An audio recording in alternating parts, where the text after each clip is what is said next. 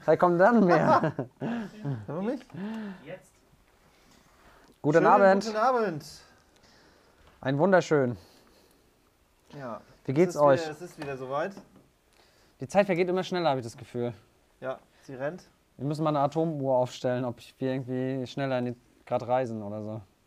Ups.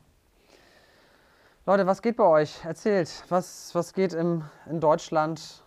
Was mach- machen die Deals? Hier winke Was, ich mal. was bewegt die Investoren? Genau. Leute, für die Leute, die bei Insta sind, wir sind auch bei YouTube live. Immer mittwochs, der, also der erste Mittwoch im, im Monat machen wir immer einen Live-Stream. Die Leute können äh, oder die Investoren können die, die Fragen stellen, die sie bewegen. Wir beantworten oder versuchen alles zu beantworten. Kann sein, dass wir manchmal so einen Telefonjoker noch ziehen müssen, ob es Till oder sonst ein Experte ist. Aber in der Regel kriegen wir alles beantwortet. Heute haben wir wieder ein Fokusthema. Es geht um das Thema Objektprüfung. Genau. Und es ist ja so, dass eher die Regel ist, dass die Objekte irgendeinen Weg haben, als dass sie wirklich perfekt sind. Ja, weil ansonsten, oder die Objekte sind halt perfekt und kosten halt auch dann Genau. nicht perfekt. Du hast dann halt Neubau. Ich, ich kenne eine Firma, die sagt, die hat einen ganz krassen Prüfprozess. Und aber alles, was, da kommt halt nur Neubau durch, ne? Nur Neubau und Sanierung. Genau, ja, weil das ist halt, klar, der Neuwagen, das ist so, als würdest du prüfen und sagst, du du prüfst halt nur Neuwagen. Ja, der hat da sind die Reifen gut, da ist die Laufleistung okay, Ja. da ist ja alles in Ordnung. Ja, genau. So ja, super. das ist keine hohe Kunst. Verstehe ich jetzt nicht. Da kommt ja auch, klar, Neubau kommt immer durch den Prüfprozess in der Regel durch. Vor allem auch provisionsseitig. Ja, genau. das Einzige, was da nicht geprüft ist, ist der Kaufpreis und die Rentabilität. Genau. Ja, Der Kaufpreis muss ja möglichst hoch sein. ja. Leute, es gab ja auch viel Rückmeldung bei unserem Video. Das letzte, guckt euch das auf jeden Fall an, weil es geil ist. Aus meiner Sicht. Also ich habe mich drüber gefreut. Es war ja auch wieder so ein Ding, wir wollten, wir haben es gedreht und hat es wirklich 14 Tage gebraucht, äh, knapp, bis das ja, vor dann. allem, du hast- musst auch dazu sagen, wir haben das kurz vorm Urlaub gedreht, damit das noch rauskommt. Ja, genau. Und wann kam es raus? Also wir hier waren. Genau, da, wir haben ja das Geheimnis gelüftet, äh, wie man die äh, beurkundeten Kaufpreise herausbekommt. Warum ist das wichtig? Wenn ihr heute in Immobilien-Scout äh, reinschaut und sagt, ihr wollt euch Vergleich, Vergleichswerte reinziehen, ähm, was kostet das Objekt jetzt beispielsweise in Chemnitz? Guckt ihr rein, bei Immobilien-Scout 1200 Euro ist das, was da so verlangt wird. Aber es kann ja sein, dass da die ähm, Käufer das 20 oder 30 Prozent sogar runterverhandeln. Und dann äh, habt ihr halt, sagt ihr, okay, 1200 ist okay, aber eigentlich der echte Preis liegt irgendwo bei 900. Und das ist ja für euch wichtig, damit ihr dann perfekt bietet, weil ich sag mal, 300, 400 Euro pro Quadratmeter zu verschwenden, bei einer 100 Quadratmeter Wohnung sind 40.000 weg. Ja, das ist vielleicht ein Netto-Jahreseinkommen. Ja, oder auch vielleicht der, der äh, zukünftige Gewinn, wenn das sich jetzt nicht krass entwickelt. So ist es. Auf jeden Fall, der Gewinn liegt halt im Einkauf und dafür müsst ihr den echten beurkundeten Kaufpreis in dieser Lage halt herausfinden, gerade wenn ihr längerfristig da unterwegs seid. Und das kriegt ihr halt hin mit diesem Auszug aus den Kaufpreissammlungen. So, und da ist immer das Thema jetzt gewesen, ja, Punkt 1, es kostet was, ja, aber Leute, was kostet mehr? 40.000 Euro verschenkt, weil ihr nicht richtig geboten habt oder einfach mal 200 Euro für das Wenn Thema? überhaupt. Ja, ich meine Maximum. Ich meine, du musst dir schon ein paar mehr Daten ziehen. Ne? Du kannst nicht nur dieses Standardding Ja. nehmen. Ja, Sa- ja, lass uns klar. 200 Euro nehmen. Na Aber- gut, dann kommt auch der Grundstücksmarktbericht hinzu. Es kann, kann sein, dass du vielleicht manchmal, wenn du noch mehr Objekte nimmst, äh, Dresden zum Beispiel kostet ja pro Objekt, also fünf kriegst du bei der ersten Anfrage und dann jedes weitere kostet 10 Euro. Ähm, kannst auch 300, 400 ausgeben. Ist auch völlig Ist okay. lohnenswert. Vor allen Dingen, weil ihr das dann auch später für das Thema Kaufpreisaufteilung auch schon ist genutzt habt. Also, und dann ist das Thema auch noch steuerlich absetzbar. Also dieses Investment muss man leisten, weil aus der Kaufpreissammlung kriegt ihr die echten Transaktionen raus. Und das ist mega wertvoll. Und ihr braucht halt das, und das Punkt 1 es kostet was, Punkt 2 war, ja, ihr braucht halt dieses berechtigte Interesse. Da gab es auch die ein, ein oder anderen Kommentare. Und das berechtigte Interesse, das müsst ihr halt nachweisen. So, das hängt dann immer vom Gutachterausschuss ab, wie hoch da die Messlatte liegt. Genau. In der Also, Regel aber ein berechtigtes Interesse, gerade wegen dem Thema Kaufpreisaufteilung, das ist schon sehr schwer, euch das zu verwehren, wenn das Finanzamt Ja. zum Beispiel da Vergleichswerte haben möchte. Wobei du da Mhm. natürlich schon sehr spät bist. Ne? Also das, was, was ich von, den, von denen zumindest, mit denen ich Mhm. gesprochen habe, äh, gehört habe, reicht es, wenn man wirklich ich sag mal, echter Kaufinteressent ist. Wenn du das nachweisen kannst, dass du äh, In Kaufvertrags Vertragsverhandlungen stehst, ne? Nee, wenn du mit dem Makler schon im Gespräch bist, das reicht, das nachzuweisen. Dass du mit dem Makler schreibst, dass du darüber sprichst, das Objekt zu kaufen. Nee, du musst doch keinen Kaufvertrag haben. Ja, also ich habe das, ich hab das ein, ein bisschen anders wahrgenommen, aber er wird wohl von Gutachterausschuss zu Gutachterausschuss abhängen. Wir sind natürlich jetzt hier im Raum Sachsen nur unterwegs, deswegen Genau. sind wir. Entscheidet der, der da sitzt. Ne? Wenn er einen schlechten Tag hat, kriegst du halt gar nichts. Genau, und jetzt äh, wichtig ist halt, lest euch die Satzung durch und wie gesagt, ein berechtigtes Interesse. Wir haben jetzt viel Feedback bekommen, äh, das wird nur ein Gutachter rausgeben, das kann nicht sein. Schaut da in die Satzung rein.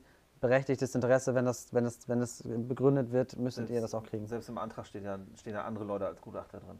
Ja, aber das, ich kann nur sagen, was als, als Feedback kam, da müsst ihr dranbleiben. Und jetzt hat Paul äh, gesagt, ähm, ja, da bist du vielleicht schon ein bisschen spät unterwegs. Selbst wenn ihr schon das erste Objekt gekauft habt, fragt diese ähm, Auszug aus der Kaufpreissammlung an, damit ihr wisst, ob ihr bei diesem Objekt zu viel oder zu wenig geboten habt, weil es geht ja dann, habt ihr eine Transaktion gemacht, es geht ja aber auch über die nächsten neun oder zehn Transaktionen, wo ihr dann viel Geld sparen könnt. Also das vielleicht nur an der Stelle, ähm, weil es ein ganz, ganz wichtiger Punkt, weil viel dreht sich darum, wenn man ein bisschen länger Investor ist, was sind die echten Kaufpreise und wir wissen ja, da geht es um, um sehr, sehr viel Geld, was, ähm, was man sparen könnte. Und ihr seht vielleicht auch später beim Objekt, wo ihr drauf geboten habt, wenn ihr jetzt fünf, sechs Monate später ein anderes Objekt anfragt, was in der gleichen Lage ist, und ihr fragt die Daten über einen Gutachter aus, dann wisst ihr auch, was der gezahlt hat am Ende des Tages für einen Preis ja. und was ihr geboten habt. Also diese, diese Kaufpreissammlungsgeschichte, das ist enorm das musst, wichtig. Das musst du auch immer wieder machen. Ja. Das musst du auch in regelmäßigen Abständen eigentlich machen, weil der Markt entwickelt sich ja weiter. Und äh, wenn du jetzt zum Beispiel auch alte Ex äh, äh Inserate hast, die sind irgendwann preislich auch dann attraktiv, wenn der Preis sie halt eingeholt hat, wenn die halt vorher viel zu teuer waren. Ja. Ne? Das, ist halt, das ist halt verrückt. Das, Deswegen, also das kann man schon, kann man schon machen. Sehr, halt sehr wichtig. Im Gesamtkonstrukt einfach kein Geld, ne? was, da, was man da investiert. Ja. Das ist halt überschaubar. Okay, ich guck mal, was hier so an Kommentaren reinkommt. Fettes Schaff. Moin, moin. Ja, moin zurück. Hm. Ja. Angrenzendes, äh, ein direkt angrenzendes Nachbarhaus steht zum Verkauf, ist aber etwas Cashflow-negativ. Schätze Faktor 25. ja, kann sein. nee, es geht noch weiter hier. Achso. Durch den gemeinsamen Garten beider Grundstücke würde theoretisch ein großes weiteres Baugrundstück entstehen. Wie würdet ihr so einen Synergieeffekt einschätzen? Gutes Potenzial oder zu theoretisch? Ich meine, wenn ich beim Bauern war und ich weiß, dass da ein Baugrundstück daraus entstehen kann, das brauche ich auch einen Zugang. Ich könnte ja eine Last eintragen, wenn es beides meine Grundstücke sind äh, dann ist es natürlich heftig. Ja? Das, kann, das könnte auf jeden Fall attraktiv sein, wenn man dann bauen kann, ne? Genau, das ist nämlich das Thema. Aber sonst wäre das halt krass. Ja, also jetzt, äh, wenn ich jetzt keine Ahnung habe und einfach sage, ich fange an zu bauen und weiß aber nichts, dann muss man mal schauen. Ja, nur weil, die, nur weil die Wiese groß ist, heißt nicht, dass man da bauen kann. Genau. Kann auch sein, dass da... Naturschutz. Ja, oder du hast halt irgendwie eine, eine Grundflächenmesszahl oder wie das da heißt, da darfst du halt nur 20% bebauen und die hast du halt schon mit den beiden Baukörpern halt ausgeschöpft. Ne, das weiß ja. man ja nicht. Ne? So ist es. So, hallo Servus, Max, Mad Max, moin. Sound ist okay. Ein Acht-Familienhaus, komplett sanierungsbedürftig, voll Denkmalschutz. Habt ihr Erfahrung im Denkmalschutz? Ja, ja, das ist alles das, was über Kernsanierung vom Bauträger rausgeht, eigentlich nicht. Also die Sanierung haben wir nicht durchgeführt. Nee, genau, wie, wie ja. die das halt gemacht haben und genau, dass es halt hakelig sein kann. Wir haben halt äh, Bauträger das für uns machen lassen und haben dann die Butzen halt gekauft, aber ist auch schon ein bisschen länger her. Da ging das auch noch. Genau, also es ist halt, ähm, ich habe jetzt auch wieder jemand anderen wieder mit einer Beratung, der halt, äh, ja, halt bauen will. Und bauen ist für mich immer so, warum tut man sich das an? Es bindet super viel Kapital, es kann super viel schief gehen. Ja. Hier mit der Denkmalschutzbehörde, da musst du jeden Kikifax. Kann du sein, dass. auch vorher gar nicht, was. Ich meine, wenn das Denkmalschutz hat und voll sanierungsbedürftig ist, da kann alles passieren. Du kannst die Wand aufmachen, da kann komplett was auch immer drin sein. Ja, vor allen Dingen, da kann zum Beispiel sein, dass da eine Malerei noch unter ist, ja, dann musst du die, machst die Wand auf, mal, dann wird das wirklich wieder so gemalt wie vorher, ja, und dann wird die Wand wieder zugemacht, ja, also so eine Sachen können da passieren. Das hält halt super auf und kostet halt übelst Kohle. Ja, die, die, die müssen ja auch prüfen, welcher, zum Beispiel wenn da auch mehrere Anstriche an der Wand sind, müssen die prüfen, welcher dieser Anstriche, die mal gemacht wurden, ist da der, der am erhaltungsbedürftigsten ist. Ja, weil, sag mal, kann ja auch sein, dass seit 1800 irgendwas halt sechs verschiedene Sachen gemacht haben wir auch so ein, hat dieses Viereck, was ausgeschnitten ist. Hm? Das ist ja der originale Anstrich. Hier, wenn man hier bei uns die Treppe ein weitergeht, da ist ja so ein Viereck ausgeschnitten. Ja. Das ist auch der originale Anstrich. Wahrscheinlich damit man den sieht oder so. Ey, keine Ahnung. Da fehlt ein Stück quasi von dem, also die haben das alles hier neu gemacht, vor drei Jahren, vier Jahren. Äh, und darunter, also so wie es früher war, und darunter ist noch die originale Wand, einmal so ein Ausschnitt, dass man das sehen kann. Also das ist, denke ich, das ist, glaube ich, ein krasses Risiko, wenn man das eingeht. Ja, ich meine, es ist ja auch, äh, ich meine, klar, die steuerlichen ähm, Themen, die sind interessant. Ne? Hier 7H, 7I, äh, diese Sonder-AFA, du kannst halt über 9% über 8 Jahre und 7% über 4 Jahre abschreiben. Kannst also viele deiner Baukosten in 12 Jahren halt durchhämmern, musst das Objekt dann in der Regel vertransaktionieren, wohin auch immer. Kann ja auch in die VV GmbH oder sonst wohin gehen. Aber ähm, ich frage frag ja immer, warum tut man sich das an? Weil, wenn ihr euch jetzt mal zum Beispiel klassische Erhaltungsaufwendungen, also funktionsgleiche Anlagen, wie zum Beispiel eine Heizung ist drin und ihr macht eine neue Heizung rein, im vierten Jahr, anschaffungsnaher Aufwand ist durch, könnt ihr ja sofort alles steuerlich absetzen. Also die Denkmal-AFA ist ja auch weniger privilegiert als eine Erhaltungsmaßnahme. Insofern, ja, und dann ist immer die Frage, kaufe ich was Fertiges? Ich meine, Bauzeit, du brauchst jetzt Spezialhandwerker auf jeden Fall für Denkmal. Ja, weil ich sag mal, normaler Maler, der macht dir halt die Wand weiß. Ja, aber Genau. der fängt jetzt nicht an, irgendwas zu malen. Ne? Fenster, übelst krass. Ja, du oh brauchst Gott. äh, Spezialfenster in der Regel, weil äh, Denkmalschutz sind meistens dann ja auch Holzfenster äh, und die müssen dann ja auch passen. Das ist dann auch wieder das Thema und das wird auch, also es kann sich lohnen, aber ich sag mal, das, wa- warum sollte man sich darauf einlassen? Das jetzt nicht. Jetzt äh, Stefan Silz, finde ich sehr interessante Frage, weil das mir ganz neu. Das FA will mir neuerdings vergebliche Werbungskosten äh, 25% für Grund und Boden abziehen. Das ist aber ganz komisch, weil Begründung, bei einem Kauf hätte ich ja auch den Grund und Boden nicht ansetzen können, hatte ich das auch schon mal. Aber da müsstest du ja, da müsstest du ja eine fiktive Kaufpreisaufteilung machen für ein Objekt, was du nicht gekauft hast. genau plus äh, es müsste auch auf wie viele Jahre wird das abgeschrieben? Also die Hä? restlichen, ja genau, also die restlichen 75 Nee, Prozent. das Also ist eigentlich komisch. ähm, ich, geb, ich, ich werde mal meinen Telefonjoker nachher Mach mal, ziehen. mach mal, mach mal Till klar. Ich frage mal, ob- ja, ich, der Telefonjoker, ja. Oder äh, den hier Dings. Ich, ich bin Freitag auch mit dem, im Gespräch mit dem Steuerberater. Mach das mal mit dem. Weil das ist ja etwas, was Till wahrscheinlich gar nicht sagen darf. Wahrscheinlich, ja. Ähm, ich würde jetzt, ähm, ich mache den Telefonjoker, aber das wird ja unser Fachexperte sein. Ähm, Stefan, wie wollen wir das jetzt handhaben? Wie kriegen wir die Informationen zu Wir, dir machen rüber? einen Kommentar unter dem Video. Genau, pass auf. Oder? Äh, nee, nee, äh, Stefan, Clubhouse. Stefan äh, bitte, wir haben ja Freitag, jeden Freitag. Wir hatten ja mal jede Woche YouTube live. Das war aber zu hart, das haben wir nicht durchgehalten. Wir haben aber jeden Freitag 13 Uhr Clubhouse live und da würde ich dir, Stefan, wenn es okay ist, weil wir hatten das jetzt noch nicht, weil es macht aus meiner Sicht auch überhaupt gar keinen Sinn. Weil es ist ja gar kein, es ist ja kein Objekt ähm, äh, angeschafft worden. In dem Fall kann man auch gar keine Aufteilung machen.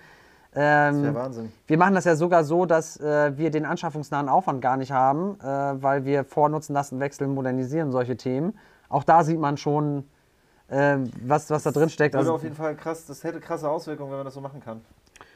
also bei mir ist es nicht so, wenn ich es einreiche. Ähm, ich, könnt, äh, ich finde die Argumentation auch komisch. Ähm, ich nehme an, du machst dann deine Steuererklärung auch selbst. Ähm, komm bitte Freitag ins Clubhouse. Ähm, an die Regie könntest du bitte mir einen Asana-Task machen, dass ich das einmal nachfrage. Hier, äh, Jürgen hat nochmal geantwortet. Ich habe Mhm. 72 Einheiten und wollte mir das mal als Hobby antun. Fensterfirma hat er. Ja, als Hobby Also, kann man wenn sich du ja Zeit, alles wenn du antun. Zeit hast und das Risiko abschätzen kannst, dann gib Stoff und äh, sag bitte Bescheid, wie es läuft, weil das würde mich tatsächlich sehr interessieren. Hier hat eine Frage von Tim. Äh, Tim, wir dürfen immer keine steuerliche Beratung haben. Ich lasse das jetzt einmal mal ganz allgemein stehen. Du fragst, äh, ist ein Transporter zur Immobilie, Unterhaltung, Gartenpflege, Reparatur steuerlich ansetzbar? Äh, ach, mit dem Mikro irgendwas, oder? Ja, dann das raschelt bei dir am, am, am, am äh, Dingens. Ach so, okay, warte. Ähm, also, grundsätzlich äh, gilt bei Vermietung und Verpachtung das Veranlassungsprinzip. Bedeutet, alles, was man veranlasst, ob das ein Workshop sind, Bücher kaufen, sich Zugänge macht, irgendwas. Fahrzeuge, um seine Immobilien zu verwalten. Genau, Fahrzeuge, um seine Immobilie zu verwalten. Da gilt immer das Veranlassungsprinzip. Natürlich muss es auch verhältnismäßig sein, ja. Ich sage mal, wenn ich jetzt mir mal vorstelle, ich habe also sechs Wohnungen und äh, bei einem gibt es einen Garten, ja. Und für diesen einen Garten hole ich mir jetzt einen Transporter, um diesen, diesen Garten, diesen einen Garten zu pflegen, dann ist es wahrscheinlich unverhältnismäßig. Ich sag mal so, wenn ich jetzt ähm, zehn Mehrfamilienhäuser habe und ich bin jetzt da auch äh, hobbymäßig halt als, als äh, Hausmeister, mache ich das, decke ich das ab. Ist natürlich dann, äh, könnte, könnte ich mir gut vorstellen, dass so, so ein ähm, ähm, so ein Transporter, dass das verhältnismäßig ist. Das sollte man aber immer mit seinem Steuerberater besprechen. Das Problem ist immer, wenn ich mein eigenes oder meine eigenen Mehrfamilienhäuser in Schuss setze, habe ich ein ganz anderes Problem. Und zwar das Problem, dass ja Eigenleistung nicht steuerlich absetzbar ist. Ja?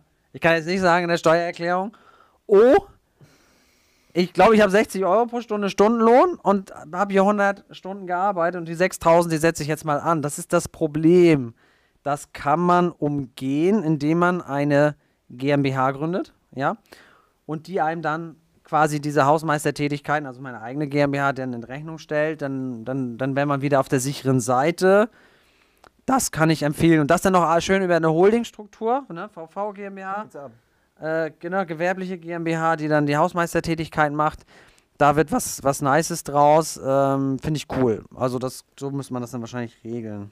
So, Stefan sagt, er kommt auf jeden Fall zu Clubhouse am Freitag. Das freute mich sehr.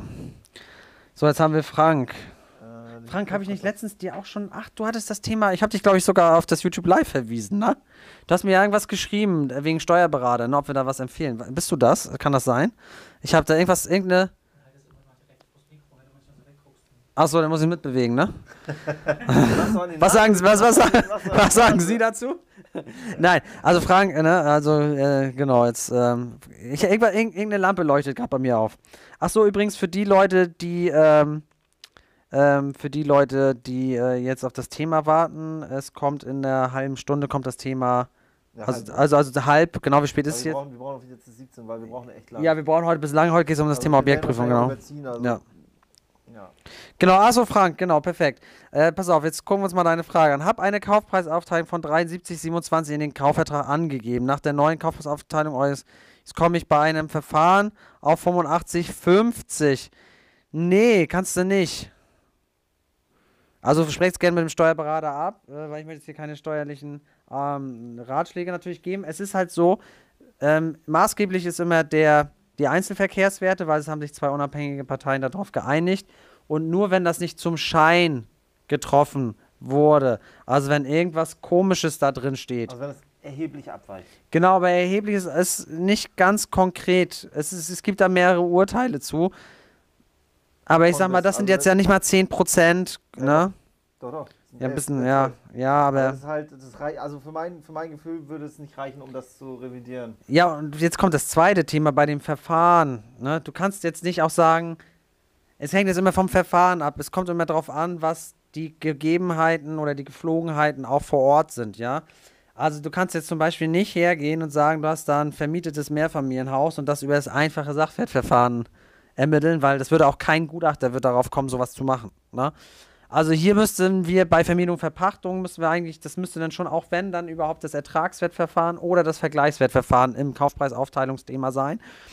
Und ja, grundsätzlich auch die attraktiveren sind. Was die attraktiveren sind, es sei denn, du bist in Cashflow-Lagen.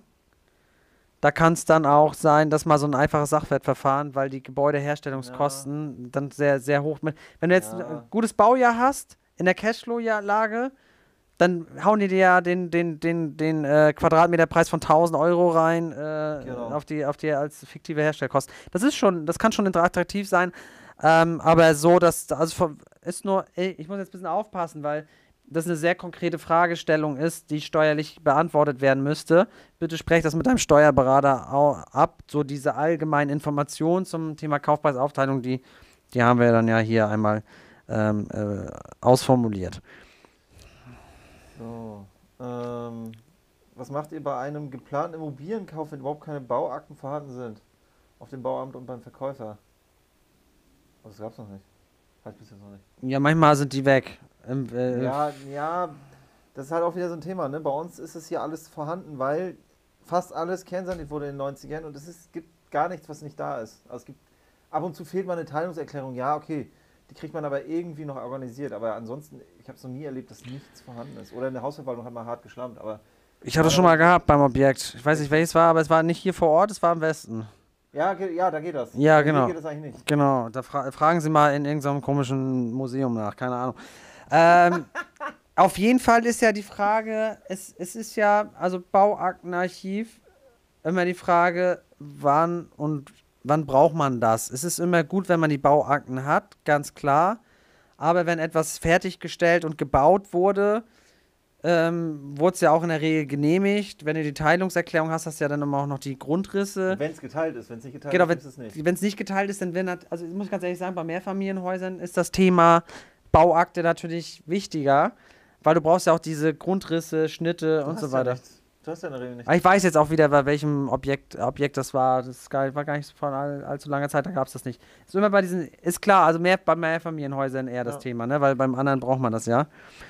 Das ist, ähm, ich sag mal, wenn es keine Bauakten gibt, ist immer die Frage, was fehlt. Ne? Ich sag mal so, für die Bankfinanzierung brauchst du ja auf jeden Fall die Grundrisse. Ansicht Mhm. Schnitt ist schon was, was man, was man das, braucht. schon, das ist schon blöd, wenn das nicht da ist. Das musst du dann, äh, Grundrisse musst du erstellen lassen. Ohne Grundriss finanziert das in der Regel ja, wie willst du die Schnitte machen? Schnitt ist meistens nicht möglich. Das geht nicht. Aber kann man ja auch erstellen. Da guckt der Ja. Architekt drauf. Das kostet dich dann 5.000, 6.000 Euro, wenn du ein großes Mehrfamilienhaus hast. Schau mal. Da gehen die, da- dann erstellen die halt diese ganzen Unterlagen. Du weißt, ja, dann äh, und dann, ja, genau, muss einen Architekt hinschicken. Der kann dir dann auch die Wand stärken und so weiter. Äh, weil kann er ja auch machen, alles. Gucken, was für Material wurde da genommen. Das wird dann auseinandergenommen. Das Problem ist bloß beim Ankauf, wir hatten das tatsächlich mal. Da wollte jemand ein Mehrfamilienhaus kaufen und da gab es keine Grundrisse. Und dann haben wir gesagt, ja, schau doch in die Bauakten. Und in der Bauakte war auch nichts drin. Und das ist dann echt das Problem, weil die Bank dir dann das nicht finanziert. Weil die dann, das, das ist dann problematisch. Ja. Und gerade im Ankauf brauchst du dann lang, wenn natürlich jetzt ein Barkäufer da ist, der sagt, ja, ist mir egal, mache ich hinterher, dann geht's, ne? Klar, aber das ist halt das verzögert es hart. Der sticht dich dann halt aus, ne? Könnt ihr noch mal was zur Mietpreisbremse in Sachsen sagen? Kommt das jetzt im Januar? Denkt ihr, das wirkt sich dann schon auf die Mietpreise Ende des Jahres aus? Plugwitz? Was ist das? A. Was? 12 Euro ein Quadratmeter. Ja, das ist Mietpreisbremse, das wäre tatsächlich, das ist die Achillesferse hier für uns auch. Ja. Ähm, das, das, da habe ich auch keinen Bock drauf, aber das wird wohl Das kommen. ist Super nervig. Ich weiß nicht, also das ist ja, es wurde ja kurz, im im Juni wurde das mal thematisiert, äh, ist dann auch wieder von der Bildfläche verschwunden. Und ich verstehe, ich verstehe es auch ehrlich nicht. Es gibt Bundesländer, Niedersachsen, Schleswig-Holstein, die haben sich jetzt dagegen entschieden, die haben es wieder abgeschafft. Und äh, dass jetzt noch Sachsen sagt, das kommt. Vor allem auch in einem Markt, wo einfach die Mietbelastung bei nicht mal 30 Prozent ist. Also, also ich sag mal so, das äh, wurde ja im Landtag in Dresden verabschiedet, dass jetzt alles gemacht wird, um diese Verordnung zu erarbeiten und einzuführen zum 01.01.2022. Da ist, das schon, ist das verabschiedet? Ist das? Ja, die haben das halt verabschiedet, dass, die haben sich darauf geeinigt, das steht wohl auch im Koalitionsvertrag drin, dass das kommt und es soll jetzt für Leipzig-Dresden, soll das zum 01.01.2022 eingeführt werden. Das haben die beschlossen, dass das gemacht werden soll. So, Und jetzt muss ja der Text, Rechtsgedöns entwickelt werden. Hm. So, also ähm, ich gehe aktuell davon aus, dass die Mietpreisbremse kommt und klar, da kannst du dann äh, nicht mehr so ausrasten. Und da, da ist halt der Mietspiegel weiter im Fokus, auch was die Ausstattungsmerkmale betrifft. Da muss man ein bisschen anders sanieren jetzt. Da müssen wir uns anpassen. Ja, aber ja, natürlich. Aber das am Ende des Tages wird das, das wird nur ein minimaler Gewinn sein. Genau, es wär, werden 20 Prozent werden verloren gehen, die wir sonst bekommen hätten. Wo wir in Lagen jetzt unterwegs sind, wenn wir da was, was richtig frisch machen, was auch, was auch gut aussieht, wo der Mieter auch eine geile Wohnung hat, ähm, wo wir da mit 10, 10 11 Euro sind, da gibt es dann halt nur noch 7, Ich, 8. sa- ich glaube, weißt, weißt du, was sich jetzt mehr lohnen wird? Und zwar, wenn wir keine leeren Wohnungen mehr modernisieren, sondern voll durchlunzenden Bestand, weil wir haben ja die Modernisierungsumlage ähm, von ähm, 8% pro Quadratmeter und äh, wer sich lange mit der Mietpreisbremse beschäftigt, 8% der, pro Jahr. genau pro Jahr, der weiß, das gilt nur für Neuvermietung. Das heißt, wir können uns nach dieser Neuvermietung einvernehmlich auf was anderes einigen. Ja. Das wird der Mieter nicht machen. Aber wenn wir mit einer Modernisierungsumlage, wir können ja 3 Euro pro Quadratmeter können wir ja machen. Und dann ziehen wir eine Miete von, keine Ahnung, 6,80 Euro, ziehen Naja, wir. wenn, wenn, wenn, du über, wenn du über 6 bist. Ja, genau. Ja, also ja, sagen wir 7,20 Euro ziehen wir Mhm. auf mit kompletter Umlage auf, auf, auf, äh, auf über 10 Euro. Die Frage ist bloß, was willst du da machen? Ja, und das Ding ist, das ist super. Also, egal wie man es dreht und ist es einfach verkackt. Das ist Mist. Das ist einfach Mist, wenn das kommt. Weil du kriegst, wenn du, ich sag mal, wenn du das machen willst, wenn du jetzt den Weg über die Modernisierungsumlage gehst, ähm, dann musst du da drin ja nicht unerhebliche Maßnahmen durchführen. Ja. Was super nervig ist, weil ich habe da auch gerade letzte Woche wieder ein Urteil gelesen, was das eigentlich ist, wenn man dem auch einen Ersatz stellt, dem Kollegen, der da drin wohnt. Das ist super nervig. äh, ich sag mal so, ja, die Leute in Mehrfamilienhäusern sind da sicherlich, äh, mit Mehrfamilienhäusern sind natürlich da am längeren Hebel, ne? Die können ja halt hier sowas machen wie ähm, hier ähm, neue Gegensprechanlage mit Videosprech oder so ein Quatsch, ähm, Fassadendämme und so, da kannst du halt richtig, richtig rangehen, ne? Das ist halt, ja, im Sondereigentum ist die Frage, wie kriegst du 30.000 da wirklich Wohnwert erhöhen oder Energie einsparen unter, ne? Muss halt die ganzen Wände von innen dämmen, keine Ahnung, 10 cm. Hast aber weniger Wohnfläche. Bringt auch nichts. Mietpreisbremse ist tatsächlich ein Thema, da wir sind da dran, wir beschäftigen uns damit. Das, was halt geht, das ist auch, guck mal, wir fahren zum Beispiel auch bei den Modernisierungen. Wir modernisieren jetzt gerade wieder eine Wohnung, äh, hat heute begonnen in Dresden, in der Schaufußstraße, sehr gute Lage, wo ein Mieter drin ist. Den müssen wir vier Wochen ausquartieren, kostet irgendwie 2000 Euro Airbnb und 2000 Euro Einlagerung der ganzen Möbelgeschichten. Also ist echt teuer. Und ähm, da machen wir es ja so, dass wir in der Modernisierungsvereinbarung reinschreiben, dass wir einen neuen Mietvertrag abschließen. Das würde jetzt auch gar nicht gehen mit Mietpreisbremse, sondern wir müssen dann schreiben, dass der Mietvertrag bestehen bleibt, sondern dass der Mietzins sich einfach nur um x Euro ändert. Einvernehmlich. Genau, einvernehmlich. Genau. Ja. Wir dürfen halt quasi keinen neuen Vertrag abschließen, neu Aber dann vermieten. kannst du nicht auf Index schwenken. Ja, du, ja, oder du machst nach, Nachtrag zum Mietvertrag, ne? Also dann, dass das, das dann ist halt eigentlich. egal, wie man es drin, wenn es Mietpreisbremse ist Mist. Also, weil, und am Ende des Tages äh, ist es dann natürlich auch wieder für den Mieter nachteilig, weil der kriegt natürlich dann die Wohnung nicht in, dem, in der Qualität. Ja, Punkt 1 und Punkt 2 ist, wenn eine Wohnung leer wird, wird ja ein Eigennutzer verkauft. Klar. Du entziehst dem Markt ja auch noch zusätzlichen Wohnraum, weil du sagst, Alter, ich krieg hier nur noch einen 3%er, äh, weg damit, äh, an irgendeinen Eigennutzer, der mir da einfach mal 500 Euro mehr gibt. pro Quadratmeter. Das ist halt. Halt Das- das ist halt falsch. das sind falsch Markteingriffe und-. Und dann muss ich mal sagen, muss mal eins loswerden, weil äh, es gab ja auch dieses irgendwie äh, Triell oder so, wie das heißt. Also da haben sich hier irgendwie die Kanzlerkandidaten unterhalten und ich habe dann irgendwie dann danach eine Sendung geguckt und habe dann nur kurz reingesappt, ja, weil Steffi hat mich dann gefragt, hier kann, lass mal gucken, Herr Anne will oder so, ne? Und da habe ich auch, der, der SPD-Kandidat hat gesagt, er will einen Mindestlohn von 12 Euro einführen. Und das ist ja genau das gleiche wie eine Mietpreisbremse. Du, du beschränkst etwas, du setzt so einen Reservationslohn. Das wird einfach Ja. sein, dass sich gewisse Tätigkeiten nicht mehr lohnen und die Leute dann arbeitslos sind. Genau das gleiche wie mit diesen Mietern, die keine Wohnung mehr bekommen, werden dann Leute ohne Job äh, sein und freuen sich über einen potenziellen Stundenlohn von 12 Euro oder was. Das geht halt in gewissen Geschäftsmodellen halt nicht. Nee, Und die sind dann unwirtschaftlich und dann werden die Leute gar nicht eingestellt. Und das Komische war, SPD, Gerhard Schröder hat das ja damals alles aufgeweicht und hat für das Wirtschaftswunder Mhm. gesorgt. Ähm, das finde ich jetzt ganz schön krass, dass die da jetzt wieder mit solchen Forderungen halt unterwegs sind. Ne? Das ist ja, ich finde es immer, diese, diese vermeintlich sozialen Maßnahmen, auch wie den Mietendeckel, bewirken Ja. immer genau das Gegenteil, weil die, Ja, weil die Märkte halt- sich äh, Ausweichmöglichkeiten suchen. Genau, die, die, die Leute, die das da entscheiden, das, das, da fehlt dann halt auch der, pra äh, der, der, der praxisnahe Einblick. Aber ich kann mir immer nicht vorstellen, wenn man sich so als Politiker, man muss sich doch mit so Sachen beschäftigen, auch Nee, ökonomisch. Nein, wieso denn? Ich hau da so einen Mietendeckel raus, ja klar, dann wird doch keiner mehr, ich will nicht mal eine abgeranzte Toilette, ja, auf der man da gerade noch so spülen kann. Würde ich mit Mietendeckel, würde ich nie ersetzen. Nee. Nee. Ja, das sieht aber. Das, Der kann, der, wenn, wenn er schon so, keine Ahnung, wenn er, er umkippt, wenn, wenn er hier so umkippt und dann nicht aus dem Fenster raus äh, ja vielleicht, drum, ja. Es geht darum, dass einfach jeder, der das genauso sieht, dich wählt. Darum geht's. Nicht, dass es funktioniert. Meine Fresse, ey. Kann-. Das ist doch bescheuert. Ja. Wir haben hier noch ein paar Fragen. Wir haben heute auch noch ein Thema.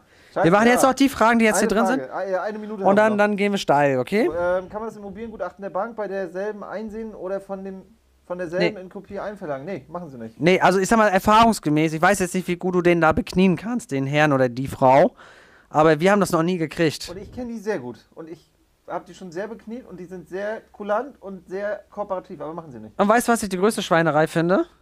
Dass sie meistens für die, noch das Gutachten dir in Rechnung stellen, aber dir das nicht rausgeben.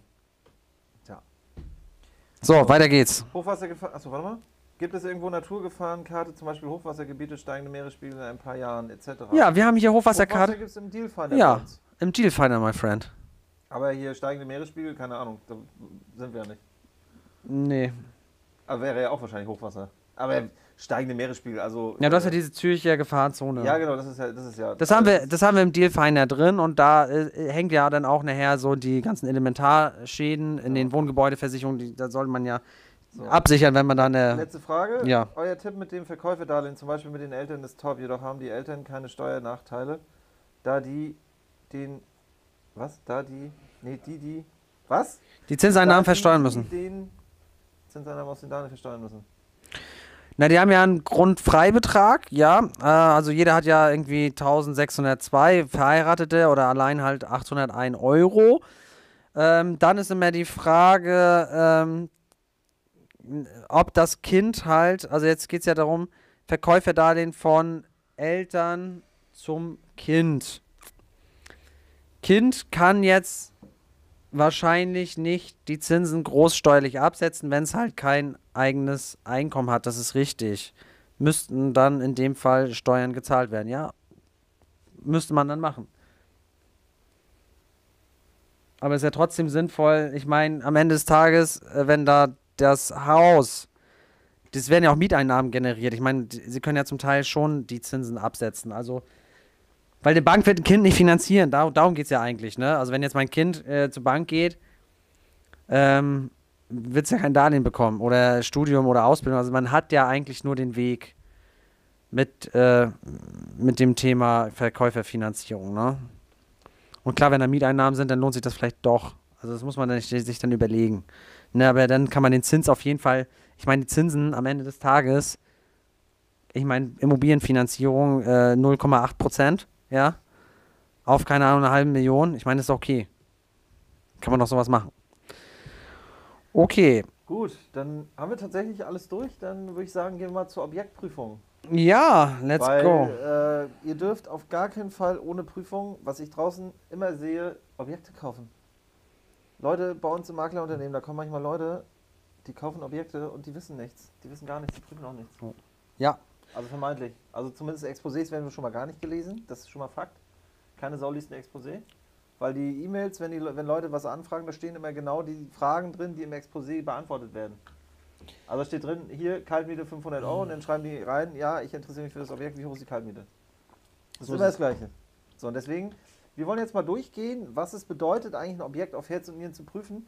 Und wenn ihr euch dafür interessiert, also das ist so vom, äh, vom Aufwand, äh, Nutzenmäßigen her, äh, ihr dürft nicht rausgehen, bevor ihr nicht die Unterlagen komplett gelesen habt.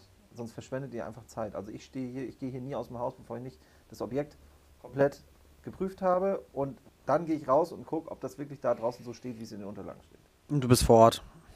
Ja, und ich bin sogar vor Ort. So, Es gibt ne? Leute, die- gibt Leute, die hechten sich in Zug, fahren 600 Kilometer, um zu gucken, ist das Objekt interessant. Ja, um dann vielleicht irgendwie herauszufinden durch irgendeine kleine Unterlage, dass es nicht interessant ist. Schauen wir, gehen wir mal äh, der Reihe nach ähm, vor. Regie, äh, bitte auf den, äh, Screen. auf den Screen. Ähm, wir haben hier ein Mehrfamilienhaus ähm, und es ist immer wichtig, dass ihr euch die zentralen Themen anschaut. Und da haben wir zum Beispiel die Heizung. Da müsst ihr mal Fo- Fotos von machen, guckt euch das an. Das ist etwas, wenn es halt äh, kommt, äh, dann wird das halt teuer. Und vor allen Dingen nicht nur der Kessel unten, der Kessel ist meistens das günstigste, sondern dann diese Leitungen, die dann halt neu verlegt werden müssen. Das wird richtig teuer, zumal man ja auch bei den Mieter rein muss, äh, was aufgruppern muss und so Ja. weiter. Das macht Staub, Dreck, laut. Das ist eine krasse Sache, das müsst ihr prüfen. Wie lange hält diese Heizung noch durch? Was ist das für eine Heizung? Ist das noch eine Ölheizung zum Beispiel?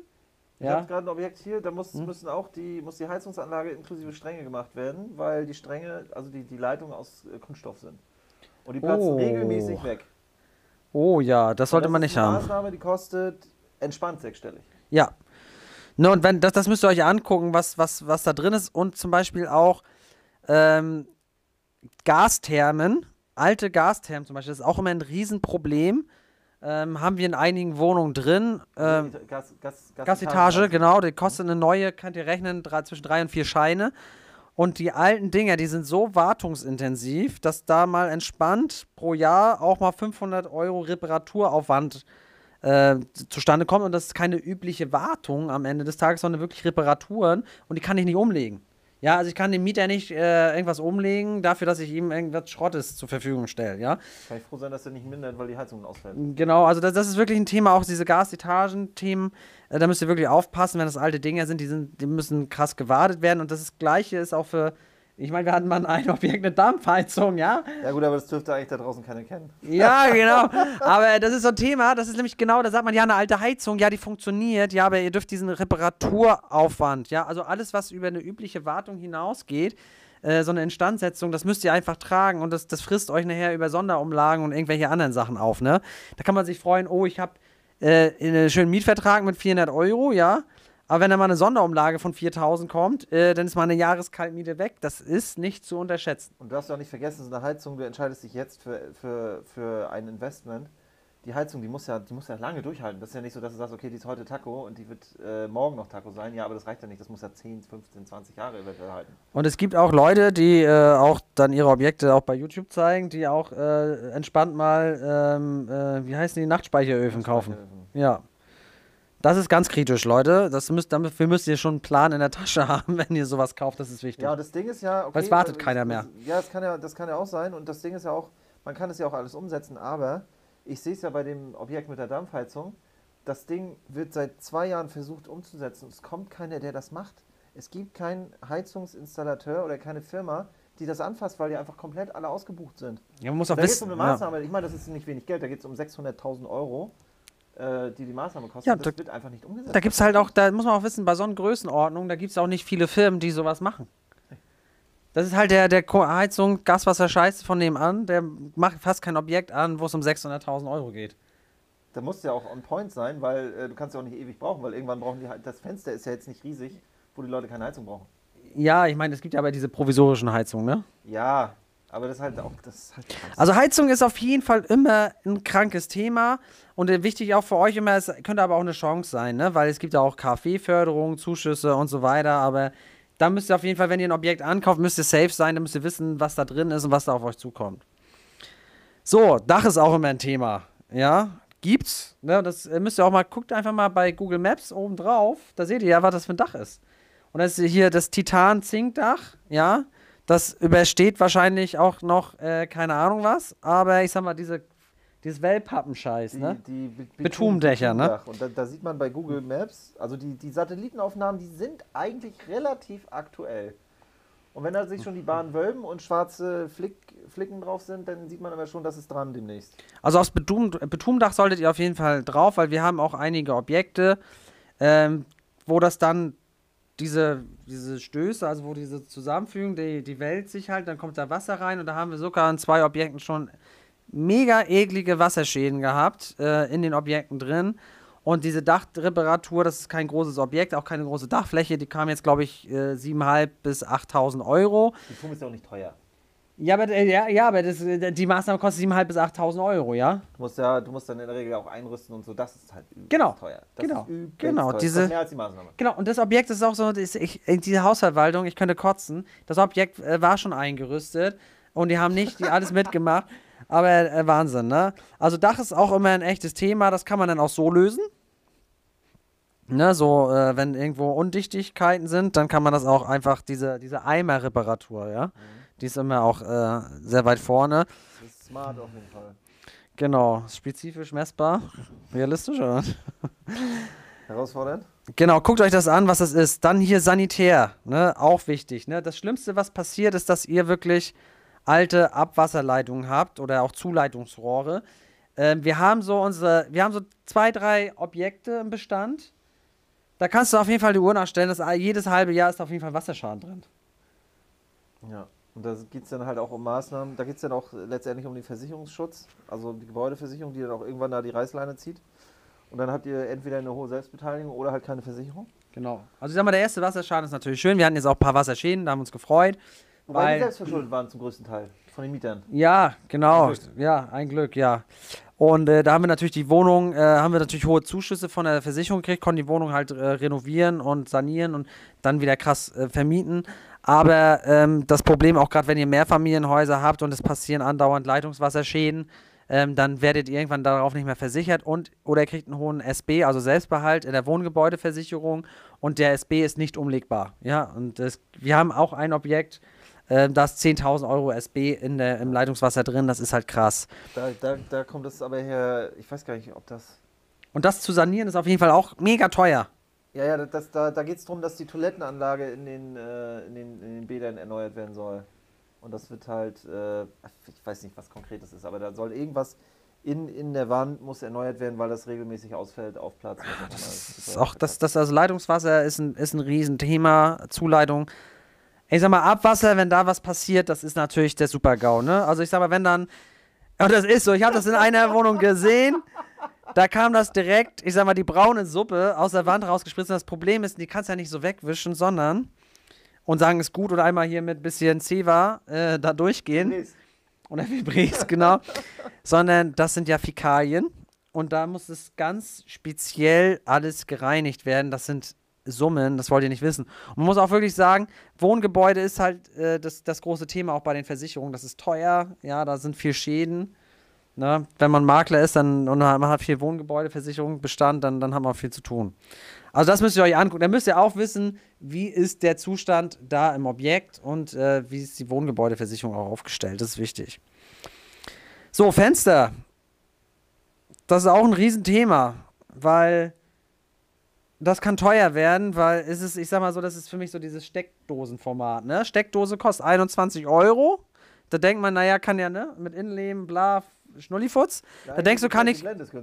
Genau, kann, kann ja nicht teuer werden. So, und dann guckst du da auf das Handwerkerangebot und siehst da irgendwie anderthalbtausend. Ja, weil du einfach verflucht viele scheiß Steckdosen in deiner Wohnung drin hast. Mega viele Lichtschalter. Wenn du das mal alles zusammenrechnest, kommst du halt auf, keine Ahnung, 60 Dinger.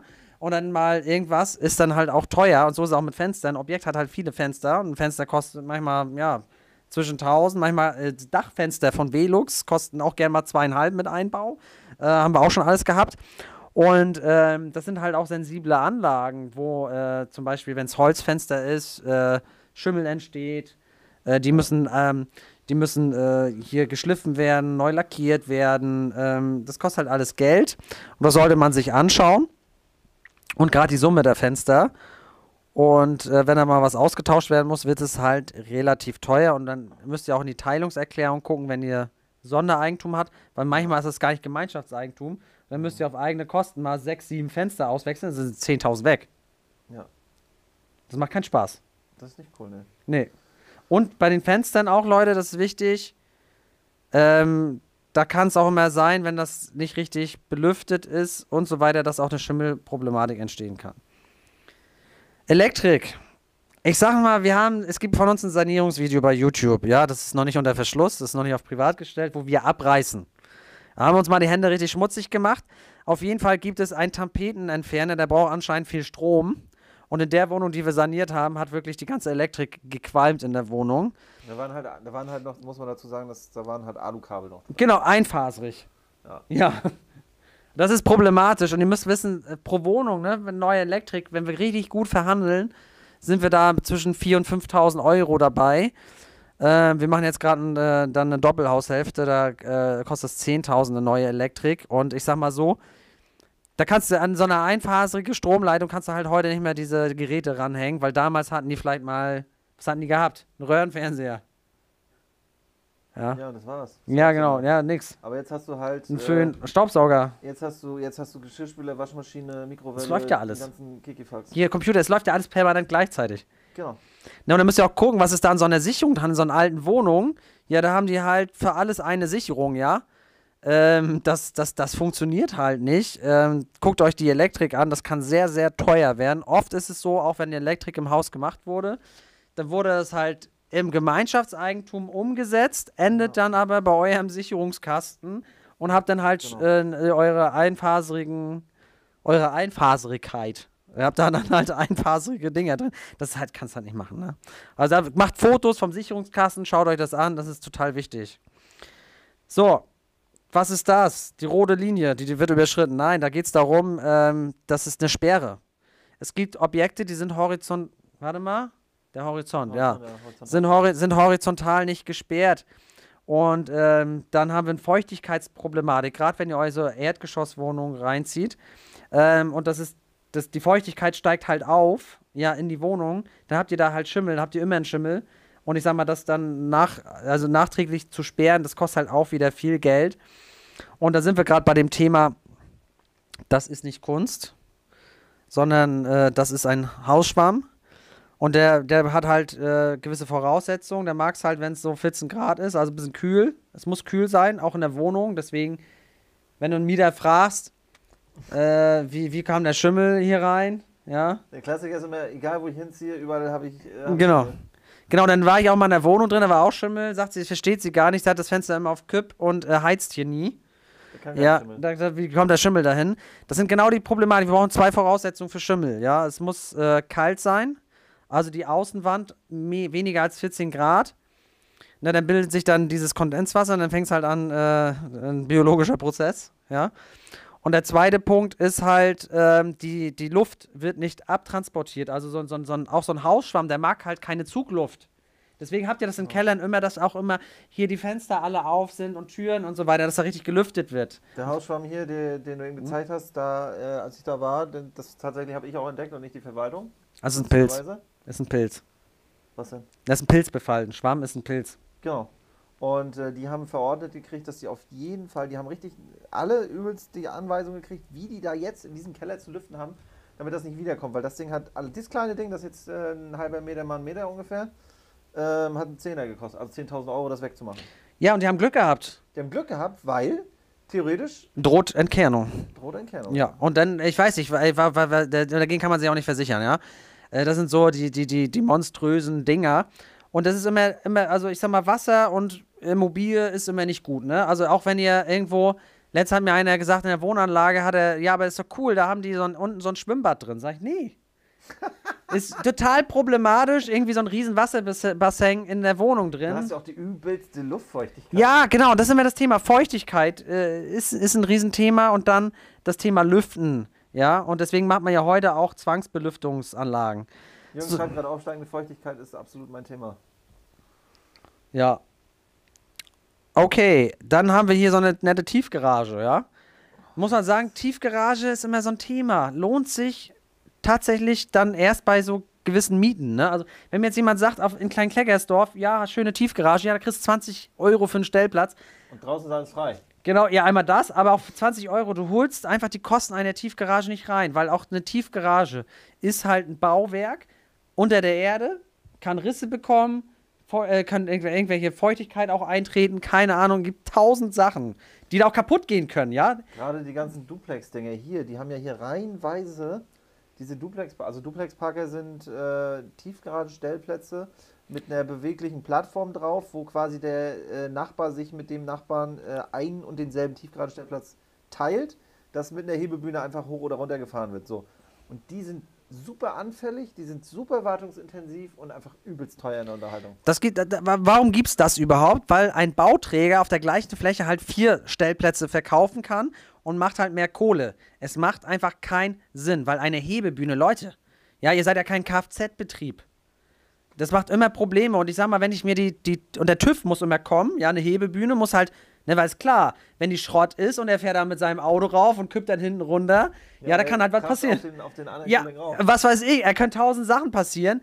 Das ist halt eine technische Anlage, die muss vom TÜV abgenommen werden und dann gibt es so Prüfprotokolle und dann gibt es halt gewisse Klassen. Und wenn ich mir mal so die Prüfprotokolle angucke, also wir hatten jetzt den Burner gehabt, dass die gesamte Hebebühne in der gesamten Anlage hinfällig war. Also komplett. Da konnte gar keiner mehr draufstehen. Und dann kommt das nächste Thema, wenn du dann in einem Sondereigentum unterwegs bist, dann teilst du dir die Plätze ja noch mit jemandem. Und wenn der keinen Bock der hat, Regel, die in der Regel zu viert. Genau, eine Regel zu viert. Und, und wenn der keinen Bock hat, die zu reparieren, ja, dann kannst du deinen auch nicht reparieren, weil, du ja, weil er die Kosten nicht trägt. Also, ich sag mal, Duplex Parker, Leute, macht einfach einen riesen, riesen, riesen Bogen drum und überlegt euch, Tiefgarage lohnt sich, sag ich mal, jetzt auf den Bauch raus, ne? Ist so ab 50 Euro. Vorher zahlt ihr da wirklich drauf, weil es gibt dann auch ein Hausgeld ja auch für diesen Tiefgaragenstellplatz, ja? Aber und eine eigene Instandhaltung und so weiter. Ich wollte sagen, und auch dann äh, bei 50 Euro darf da nichts passieren. Da darf keine, Ma- ich sag mal, tief, Ja. also, äh, was ich gesehen habe, Sanierung, Tiefgarageneinfahrt, Ah, neue ja, Abdichtung, ja. diese ganzen Kikifax, das ist super Ja, teuer. Das ist teuer. Das ist echt teuer. Also, ich sag mal, geil, ich sag mal, Spaß macht das, das Thema Tiefgarage ab 80 Euro. Und dann, wenn ihr irgendwo in der Innenstadt seid, hier ähm, könnt ihr das Ding, ich, das krasseste war mal Tiefgaragenstellplatz 300 Euro beim Kollegen. Ja, ja, nee, Mit- das war mehr. Ja, ich dachte, das wären 300 Euro mit riesen Warteliste. Ich- ich- Platz 180 war ja für 400 Euro, dachte ich. Achso, okay. Auf jeden Fall, ja, krass. Das ist das, wenn du direkt in Hamburg, direkt an der Alster sowas haben willst, klar. baust du da eine Tiefgarage? Leute, ich, ich, ich, ich habe gerade so drüber nachgedacht, dass die Leute Hm? kaufen keine Immobilien mehr. Wieso nicht? nee, alles gut. So, das, das sind die Sachen, ne? Und das sind so Sachen, die, die, die, die könnt ihr in Augenschein nehmen. Dann, es gibt Leute, die fragen mich dann so, ey, soll ich mir das Ding angucken, ne? Oder kann ich das auch vom Schreibtisch aus machen? Ich sag mal, ey Leute, ihr geht vielleicht für, keine Ahnung, wenn ihr fett verdient, auch für 5, 6, 7.000 netto im Monat arbeiten, ne? Aber bei so einer Immobilie geht es gerade um 200.000 Euro. Da würde ich echt noch einen Tag lieber krank feiern und dahin fahren mir das angucken, was ich da gerade anschaffe, anstatt zur Arbeit oder sonst was zu gehen oder vielleicht nochmal auf dem Rummel. Ey, man muss sich das Ding angucken. Die Dinger, die ich hier gezeigt habe, Leute, ihr müsst euch da ein Protokoll machen, ihr müsst Fotos machen. Welchem Zustand, ihr müsst also Rück, Rückkopplung mit dem Bausachverständigen. Hey, was ist das? Kann ich das machen? Wie kritisch ist das, ne? Viele Sachen sieht man davon ja nicht mal. Wenn man, wenn man jetzt irgendwie äh, Anfänger ist oder so, da, da muss man auf jeden Fall ein Spezi mitnehmen. Ja, du nimmst ja einen Bausachverständigen mit. Ja, weil sonst sieht man das nicht. Da sieht man Sachen Nee, nicht. nee. So, Genau. So, das sind ja so die technischen Sachen in der. Du bist durch, ne? nee, ich habe noch einen, das seht ihr, das Lineal. Achso. Das Lineal mit dieser Frau. Das ist, das ist dafür da, Leute, ihr müsst äh, die Wohnung nachmessen. Es ist wichtig, weil ähm, ihr kauft ja pro Quadratmeter und das krasseste, was wir mal hatten, waren, glaube ich, irgendwie eine Wohnung. Fünf, die waren ja hier Gera-Straße. Wie viel, wie viel Quadratmeter waren das? 50, ne? Dann, dann, es waren fünf Quadratmeter weniger. Nee, war das nicht Gustav? Wo sieben Quadratmeter gefehlt haben? Gustav war, ja, Gustav war auch. Das war auch krass. Ja, da haben auch sieben Quadratmeter. Scheißegal, selbst fünf, sieben, alles übelst viel, weil ich meine, wenn du da zwei zahlst oder zweieinhalb oder bist woanders, zahlst vielleicht sogar 4000. Ja, hä? Das ist übelst viel. Das ist krass, ja. Und in dem Kaufvertrag steht halt drin, dass äh, für eine Beschaffenheit wird halt nicht garantiert. Ähnlich wie im Mietvertrag, wo man sagt, ja, äh, circa oder lässt die Fläche sogar ganz weg. Vermietet halt nur die Räume oder so. Genau, ja, das ist, oh, jetzt äh, ist. Und das äh, wird halt gekauft, wie gesehen. ja, genau, es wird gekauft wie gesehen. Aber jetzt, jetzt haben wir das Negativszenario gezeigt. Ich meine, wenn ihr schlau seid, ihr geht da drin, es gibt auch positive Abweichungen. Dass vielleicht zwei, drei Quadratmeter mehr da sind, das wisst ihr dann ja schon. Dann könnt ihr auch eine andere Kalkulation aufstellen. Auf jeden Fall müsst ihr einen bemaßten Grundriss haben. Die Bank will das auch in der Regel. Und, Und dann da- müsst ihr auch gucken, welcher Bausachverständige da macht das, weil wir hatten auch mal einen Bausachverständigen, der ist dann mit seinem Lineal, ist er dann da reingegangen. Und und so Genau, weiter. und dann dachten wir, das ist richtig vermessen und wir haben hinterher so einen Stress gehabt, weil der Küchenbauer, wir haben gesagt, ey, wir haben hier vom Bausachverständigen Grundriss. Und es war einfach alles falsch vermessen. Der Bauunternehmer, der gemalert hat und so weiter, der hat gesagt, Alter, ich muss euch hier einen Nachtrag machen, ist viel zu klein. Und der Küchenunternehmer, der hat eigentlich nochmal nachgemessen und hat gesagt, ey, das wäre hier beinahe richtig schief gegangen. Und das Ding ist auch, wo du Ja. sagst, bemaßter Grundriss, das reicht auch nicht, den aus der Teilungserklärung zu nehmen. Weil es ist einfach, wir, wir messen eigentlich, wenn's, also wir messen eigentlich alles nach und es hat noch nie gestimmt. Es ist immer eine Abweichung von, ich sag mal, es ist immer ein halber bis ein Quadratmeter Ja, Abweichung. immer. Das ist Standard, weil die, Ja. die, die Pläne, die entstehen, die entstehen ja in der Regel vor dem Bau oder vor der Sanierung und da ist dann Putz nicht drin, da sind Fliesen nicht drin, da ist, das ist halt mega Abweichung. Ja. Das ist halt krass. Das Übelst krass. Das ist, ja. So, Selber nachmessen. jetzt gibt es die zwei Personen, die sich hier unterhalten. Es gibt zwei Personen, die sich unterhalten, ja. Das ist aber so das Ding, ne? Ihr kauft von einem Makler oder ihr kauft von einem Eigentümer und die Frage ist ja, wer, wer kennt eigentlich das Objekt am besten? Und da gibt es eine Person, die viele Leute einfach nicht auf dem Zettel haben und das ist der Mieter, weil der wohnt da jeden Tag.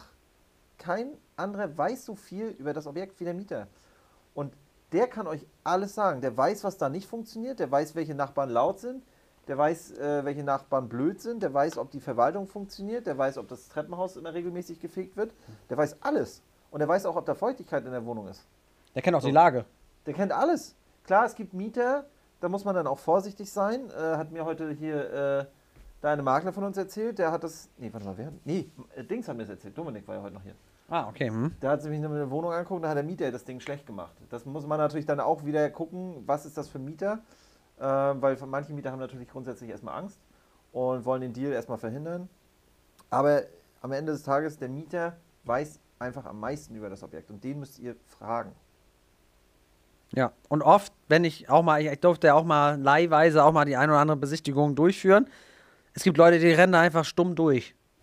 Genau. Durch Die diese lassen Wohnung. vom Mieter zeigen, ja, hier ist Küche. hier Ich, ich meine auch das. Thema Standortanalyse. Ich meine, der, der kennt doch, der, der, der weiß doch, wenn ich jetzt hier in dieser Stadt umziehen würde, ja, also ich sag mal, du bist jetzt Investor aus München, ja, und du willst in Leipzig investieren, Ja. Sehr abstraktes Beispiel. Ja.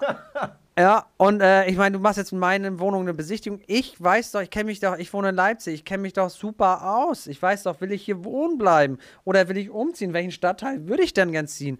Was ist denn gerade hip? Ich meine, wo gehen wir alle feiern? Ich meine, das ist doch die beste Informationsquelle, die es gibt. Ja. Ja, finde ich, also deswegen, und das, das verstehe ich dann immer nicht, was, wa- wa- warum der Mieter dann da ähm, außen vor gelassen wird. So, und jetzt kommen wir zum Riesending. Dokumentenprüfung. Wir lassen euch da ja nicht allein. Ne? Wir sagen ja nicht hier, äh, ähm, äh, welche, äh, überlegt mal, welche Dokumente es gibt, sondern wir haben für euch, und das ist krass, wir haben ja wirklich einen langen Prüfprozess entwickelt und den seht ihr hier. Und äh, das ist nämlich das Objektprüfungstool. Ähm, das könnt ihr euch nachher kostenlos downloaden. Ich zeige euch dann, wo es das gibt und wir gehen das mal durch und Paul stellt es mal im Allgemeinen Genau. mal vor. Also es gibt, äh, die, die Liste kann man grundsätzlich so in drei, drei äh, kannst, kannst du mal ein bisschen Ja. schieben? ähm, so in drei Teile teilen. Es gibt einmal die zwingend erforderlichen Maßnahmen, um erstmal eine Entscheidung zu treffen, ist das Objekt spannend oder nicht. Ne? Oder gibt es dann wirklich K.O.-Sachen? So, dann gibt es im Schritt 2, also Schritt 1. Schritt 2 sind die Sachen, die äh, im Nachgang wichtig wären, weil es gibt einfach so das Thema, der aktuelle Markt ist ja sehr verrückt. Und es gibt sehr, sehr viele noch verrücktere Leute, denen es auch alles total Latte ist, was in dem Objekt ist. Die kaufen einfach ungesehen, die kaufen bar, die machen irgendeinen Kikifax und denen sind die Unterlagen scheißegal. So, und wenn du jetzt zum Makler kommst und sagst, ich hätte gerne diese 80 Dokumente zu diesem Objekt, dann sagt er, okay, ciao. Die 10 hinter dir, die fragen gar nichts und die wollen das umkaufen. So, deswegen muss man immer gucken, dass man das ein bisschen, zumindest ein bisschen scheibchenweise ähm, nachfragt. Und deswegen äh, Schritt 1 ist das zwingend Erforderliche. Schritt 2 sind die Sachen, die ich im Nachgang dann nochmal frage, wo ich sage, naja, ach so, ich habe übrigens gesehen, das fehlt, das hätte ich vielleicht gerne noch. Oder die Bank fragt dies und das nach, das bräuchte ich noch.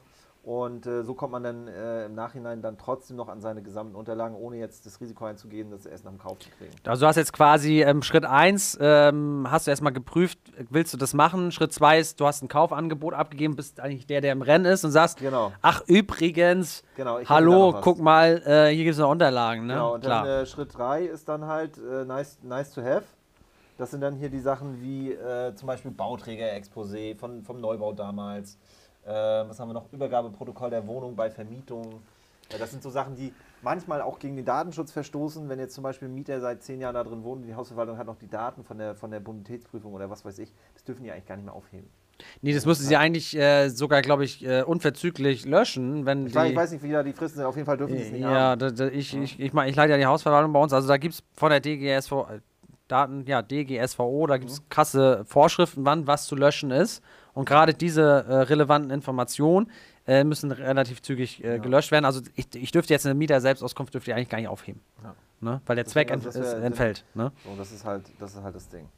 Genau, jetzt können wir mal durchgehen, so was, was, da, was da so drin, drin Achso, achso grund, grundsätzlich könnt ihr hier so, ja, hinten genau. dann immer noch äh, scoren, äh, rot, gelb, grün und äh, könnt dann eure Notizen machen und zum Beispiel dann gerade in Vorbereitung mit dem Gespräch mit dem Bauser verständigen Genau. oder vielleicht, wenn ihr ähm, noch einen Mentor habt, äh, der, der euch dann Sachen bespricht, dann habt ihr das hier schon liegen und das Krasse ist, es gibt hier zu allen Sachen, gibt es hier Kommentare, das seht ihr hier, wir haben alles beschrieben. Jeden einzelnen Punkt, worauf sollt, solltet ihr achten und und wir sagen jetzt mal zu jedem Punkt mal so ein, zwei Minuten was, ähm, gehen das jetzt mal relativ zügig durch, weil es ist halt auch viel beschrieben, ja, ne? zumindest die allerwichtigsten, ne? Genau. So, Grundbuchauszug solltest du auf jeden Fall. Wolltest du das erzählen? Das kannst du sagen. Grundbuchauszug solltest du auf jeden Fall einen aktuellen holen. Und äh, da geht es zum Beispiel so um Sachen, sind da irgendwelche Lasten drin? Ähm, sind, steht da noch vielleicht, habe ich auch mal erlebt, es steht jemand in der Auflassung drin. Also die Auflassung ist ja quasi die Reservierung, wenn ich das jetzt kaufe. Äh, das, also ich reserviere damit das Objekt, ich werde da eingetragen und der Verkäufer kann nicht nochmal losziehen, das nochmal irgendwo verkaufen. Ja. So, da habe ich das erlebt, dass da jemand drin stand. Ja, das ist ein Problem, weil der äh, muss, sich, muss erst ausgetragen werden. Genau, der muss aber erstmal aktiviert werden. Du musst erstmal gucken, wer ist das, wo kommt der her, was macht der? Und in dem Fall war es eine Ex-Frau, wo kein Kontakt mehr bestand von Ja. dem Verkäufer. Das war super der Eiertanz. Auflassung ist also Abteilung 2 im Grundbuch. Ähm, es gibt drei Abteilungen. Es gibt Genau. das Deckblatt und das Bestandsverzeichnis. Und in Abteilung 2 stehen dann halt die Beschränkungen drin. Und Beschränkungen sind ja nicht gut. Man kann also nicht mehr das machen, was man will. Das könnte jetzt auch ein Niesbrauchrecht sein. Also das müsst ihr euch äh, anschauen, weil zum Beispiel ein Wohnrecht auch, das, dann, dann wird die Bank das gar nicht finanzieren, weil sie kann die Immobilie ja gar nicht verwerten. Da muss man sich mal überlegen, das ist halt eine, in dem Moment auch ertragsseitig eine wertlose Immobilie, wenn da ein Niesbrauchrecht oder ein Wohnrecht drin steht. Das müsst ihr sehr genau prüfen. Also bitte, wenn ihr eine Immobilie kauft, äh, in Abteilung 2 was drin steht, entweder versteht ihr das oder sucht euch bitte einen Anwalt, der euch das erklärt. Ähm, einfach mal überlesen äh, ist halt nicht in Abteilung 2. Das ist ganz entscheidend. Mhm. Sondern sind da zum Beispiel auch Sachen drin, ähm, äh, ob man irgendwelche Sondernutzungsrechte hat, ob man vielleicht noch einen, einen, Stellplatz dazu hat oder, oder, oder. Wichtig ist, dass ihr den Grundbuchauszug habt, den aktuellen und den auch versteht. Alles, was da drin steht. Genau, dann haben wir die Teilungserklärung. Ähm, ihr seht es auch im Grundbuchauszug, da sind alle Teilungserklärungen aufgeführt. Da könnt ihr erstmal gucken, sind alle vollständig, weil oft werden welche vergessen. Und bei den Teilungserklärungen, ähm, genau, steht halt drin, so was, was ist Sondereigentum, was ist Gemeinschaftseigentum, wie viele Miteigentumsanteile hast du, das ist ja auch ganz wichtig. Und dann guckt auf jeden Fall, wie gesagt, ob alle da sind. In der Regel sind nicht alle da. Und wenn das nur ein Nachtrag mit zweieinhalb Seiten ist, der ist wichtig. Und spätestens bei der Finanzierung kann es sein, dass die Bank dann sagt, das brauchen wir, ansonsten geht es nicht weiter. Genau, wie gesagt, findet ihr ja im Grundbuchauszug. Und das Problem dabei ist immer, wenn Sachen fehlen, dass wenn es dann akut wird, dass man sagt, okay, jetzt brauche ich es, wenn die Bank finanzieren muss, dann kann es einfach manchmal Wochen dauern, dass man es kriegt. Ja, das ist auf jeden Fall. Dann haben wir, äh, Grundriss haben wir ja schon erklärt, ist meistens in der genau. Teilungserklärung drin, aber reicht uns ja nicht aus. Wir wollen bemaßten haben. Und wichtig ist auch, dass das mit der, mit der, äh, dass die Grundrisse übereinstimmen, weil manchmal hast du dann irgendwelche Wohnungen, die passen gar nicht zu den Grundrissen in der Teilungserklärung. Das habe ich ganz oft schon gehabt, dass dann einfach was anders gebaut wurde, als dann da drin steht. Tja, dann ist es hoffentlich genehmigt. genau, Aufteilungsplan. Genau, Aufteilungsplan ist immer das Thema mit den, mit den äh, Nummerierungen, ob es jetzt Stellplätze sind, ob es Kellerabteile sind, ob es äh, Trockenböden sind. Da ist auch manchmal äh, richtig, ja, ja. ein Durcheinander. Ja. Muss man echt sagen. Genau, zur Teilungserklärung müssen wir vielleicht noch sagen, gehört auch die Gemeinschaftsordnung. Das ist auch ganz wichtig, wie Beschlüsse zum Beispiel getroffen werden. Ne? Werden die pro Kopf getroffen oder ja. werden die nach Miteigentumsanteil getroffen? Ähm, das ist ganz wichtig, weil nehmen wir mal an, ähm, ich habe neun Wohneinheiten und Paul hat eine und es ist pro Kopf Abstimmung, dann könnte Paul quasi, ähm, hätten wir eine Pattsituation immer.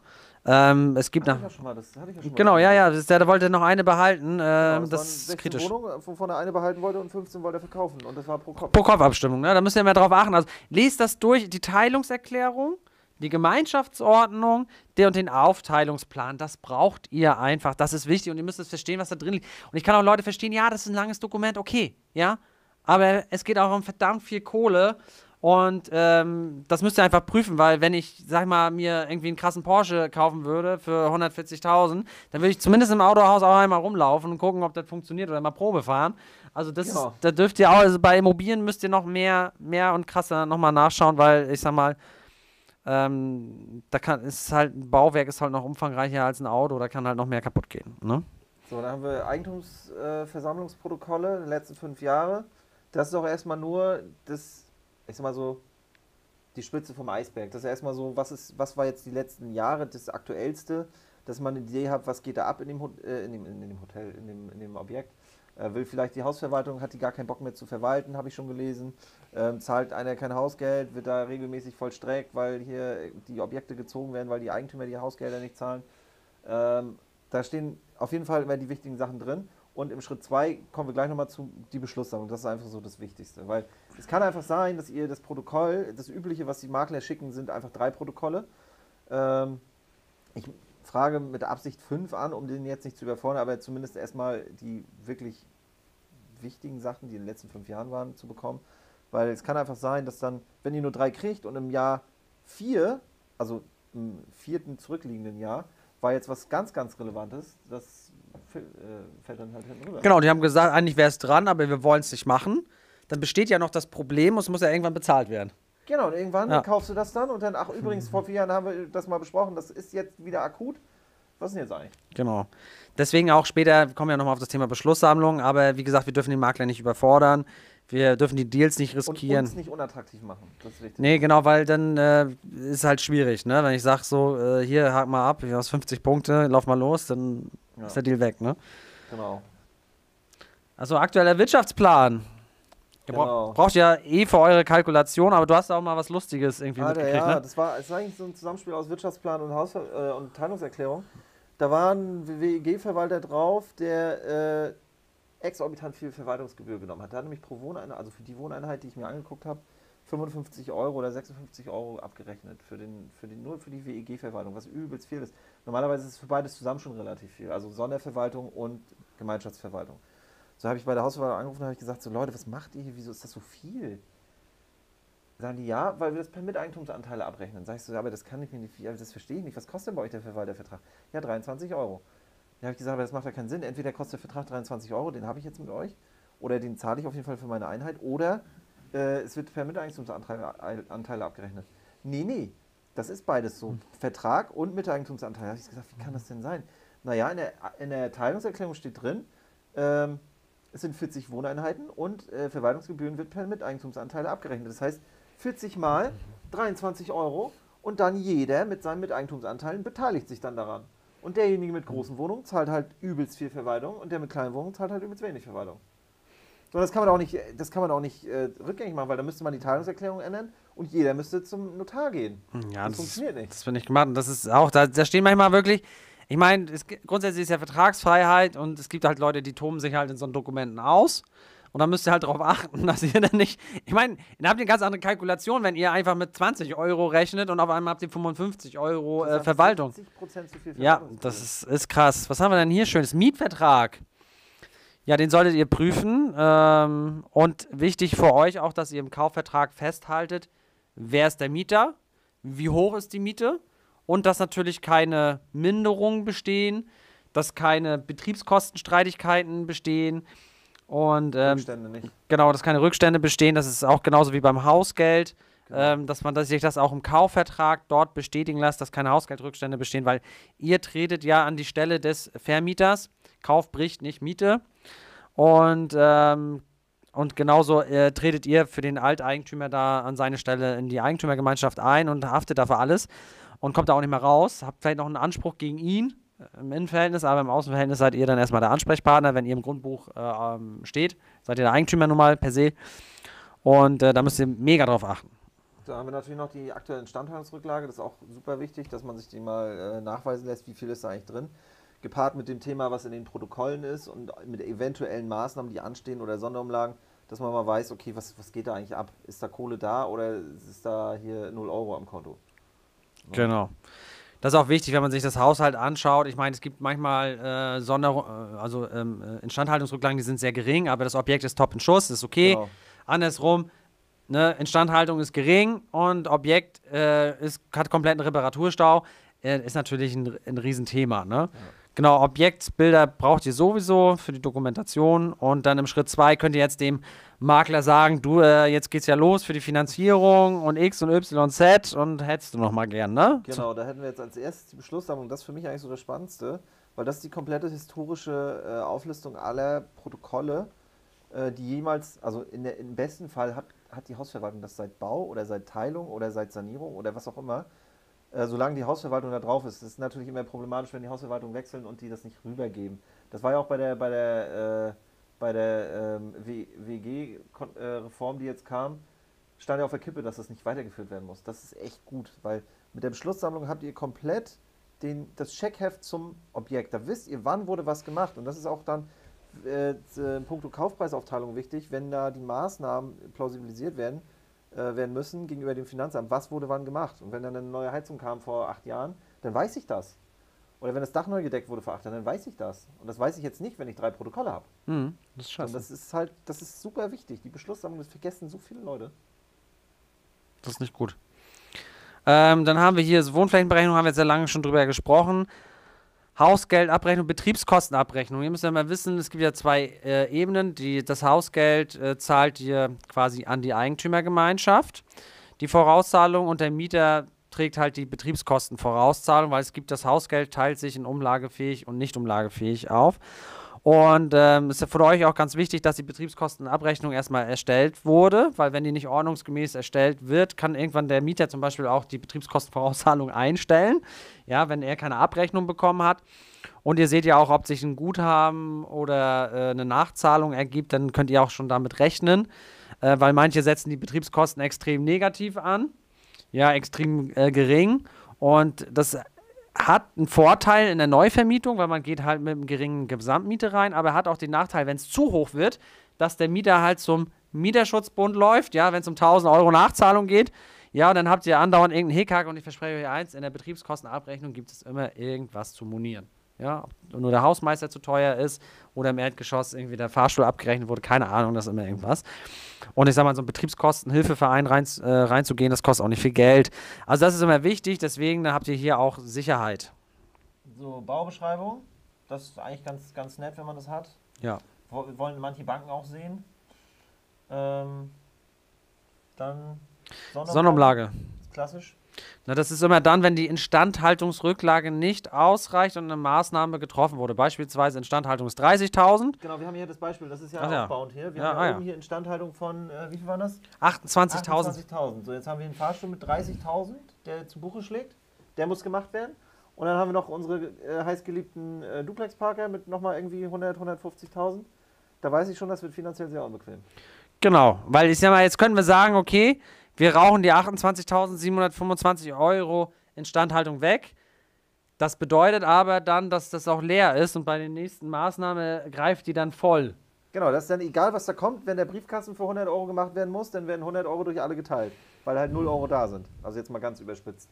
Genau, bei der Hausgeldabrechnung, da gibt es auch ein Thema, guckt euch das an, auf wann die erstellt wird, weil es gibt einige Hausverwaltungen, das sind hier die größten Pappenheimer, die, die machen die Eigentümerversammlung im Dezember und äh, ne, dann kommt erst die Hausgeldabrechnung und dann müsst ihr ja die Betriebskostenabrechnung noch rechtzeitig zustellen und ihr müsst wissen, wenn ihr die einfach für das Vorjahr, wenn ihr die nach dem 31.12. des Folgejahres, ja, wenn ihr dann äh, die erst äh, dem Mieter gibt und der hat eine Nachzahlung, ist unwirksam. Ja, weil ihr seid verpflichtet, wenn wir jetzt sagen, was haben wir jetzt? 2021. Ihr müsst bis zum 31.12.2022 eine Betriebskostenabrechnung erstellen. Ja. Da haut halt, wenn es nicht geht, wenn nichts kommt, haut halt irgendeiner erstmal raus auf Basis des letzten Jahres. Ja. Kann man sich hinterher immer noch drüber kloppen. So, Energieausweis, klar, sollte man sich holen. Ist, sind die sogar, glaube ich, verpflichtet zu, muss ausgehändigt werden. Genau, und du siehst, man sieht ja auch schon, welche Maßnahmen mal dran sein könnten. Das steht ja auch unten immer drin, war empfohlene Maßnahmen, ne? Ja, da steht auch zum Beispiel drin, wenn ihr nicht, wenn, wenn der Makler oder so nicht genau weiß, was das für ein Baujahr ist oder so, es steht auf jeden Fall oft drauf, äh, Baujahr des Objektes. Und was immer drauf steht, ist äh, Baujahr des Energieerzeugers. So, das heißt, da weiß ich mir schon mal, wie alt die Heizung ist. Ja, und ich, Kann man ja überlegen, von wann könnte dann das Objekt sein, weil entweder ist das Objekt dann gebaut worden, als die Heizung neu reinkam, oder wahrscheinlich dann 10, 15, 20 Jahre vorher, weil ich sag mal, das gibt ja gewisse, gewisse Zeitabstände, wo Ja. Heizungen neu gemacht werden oder halt nicht. Und man darf nicht vergessen, äh, also ich sag mal so, A ist gut, ja, und dann geht das halt runter, ein paar Buchstaben. Und wenn da halt D steht, dann ist das Ding halt auch nicht gedämmt und gar nichts. Das ist halt nicht, spricht nicht unbedingt für die Attraktivität des Objektes. Ne? Also auch das ist ja ein Hinweis. Und man hat auch tendenziell natürlich höhere Nebenkosten zu tragen, weil natürlich, ja, Heizung ist halt eine große Position im, im Wirtschaftsplan. Ja, wobei wir natürlich hier mit allen Objekten, alle die Altbau sind, haben wir beschissene Energiewerte. Ja, gut, wenn die unter Denkmalschutz stehen, brauchen wir ja nicht mal einen Energieausweis. Genau, Ja. ja. Aber gut, aber das ist trotzdem ein Thema. Ich sage immer, in jedem Risiko besteht auch eine Chance. Ne? Wenn man auch gerade Mehrfamilienhäuser kauft, äh, es wird auch in Zukunft auch wieder attraktive Programme zur Sanierung geben. Das ist ja abschätzbar. Klimaschutz ist ja bei allen Parteien auch ganz weit vorne. Ne? Bauversicherung hatten wir schon gesagt. Genau. Kautionsnachweis. Genau, wichtig auch gegenüber dem Mieter, wenn der, wenn der Voreigentümer ähm, die Kaution verschludert hat und ihr auch die nicht nachgefragt habt und jetzt zieht der Mieter aus, das ist erstmal egal, wo die Kaution ist. Äh, auch wenn die Ausverwaltung haben wir auch oft gehabt, äh, insolvent gegangen ist und Kaution veruntreut hat.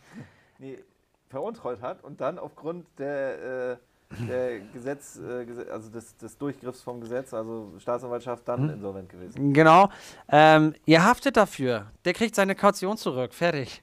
Egal wer und wo die hat. Ich meine, das sind jetzt nicht Beträge, die bringen euch nicht um, aber trotzdem mal 2000 Euro auf den Das Ist ist, nicht sogar gut. so, so krass, dass wenn ihr, das steht auch in den Kaufverträgen immer drin, ähm, der aktuelle Eigentümer, wenn der die Kaution nicht beibringen kann, muss der Voreigentümer die Ja, zahlen. Das ja, ist übelst krass. ja. Der, der ist nicht kann, der davor. Ja, die haften alle da durch. Das ist übelst krass. Und ähm, deswegen auch wichtig, Kaution, überlegt euch das gut. Ob ihr die bei euch liegen lassen äh, oder bei euch liegt oder äh, dann irgendwo äh, äh, bei der Hausverwaltung oder äh, zumindest, äh, wenn die Übergabe ist, fragt das an.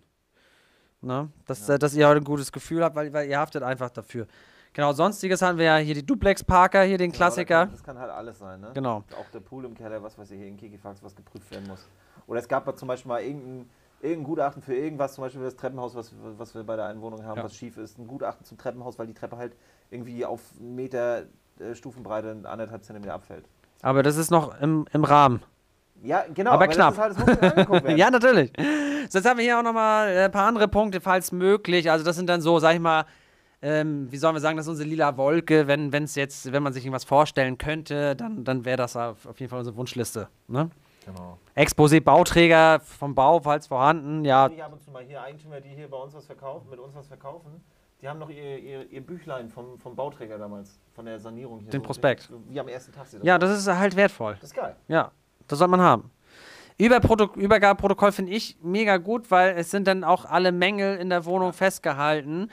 Ähm, su- super Indiz dafür. Und ich sag mal, ein Übergabeprotokoll, ähm, da sind jetzt ja nicht krasse personenbezogene Daten. Das ist etwas, was die Hausverwaltung. Behalten, weil du Ja. musst ja über, Genau, musst das- ja wieder. Du musst ja wissen, was war. Genau, lasst euch das geben, weil da steht alles drin, was da gemeckert wurde. Ähm, und wenn die gründlich gearbeitet haben, dann wisst ihr auch gleich mal, was ihr da ausgeben könnt. Wenn, hier die, wenn das Parkett kaputt ist oder irgendwas, Ja. ne? Also Flurkarte, Kann man sich sogar oft kostenlos besorgen selber. Genau. Mieteingangsbestätigung, das ist etwas, was wir so gut wie gar nicht mehr kriegen, oder?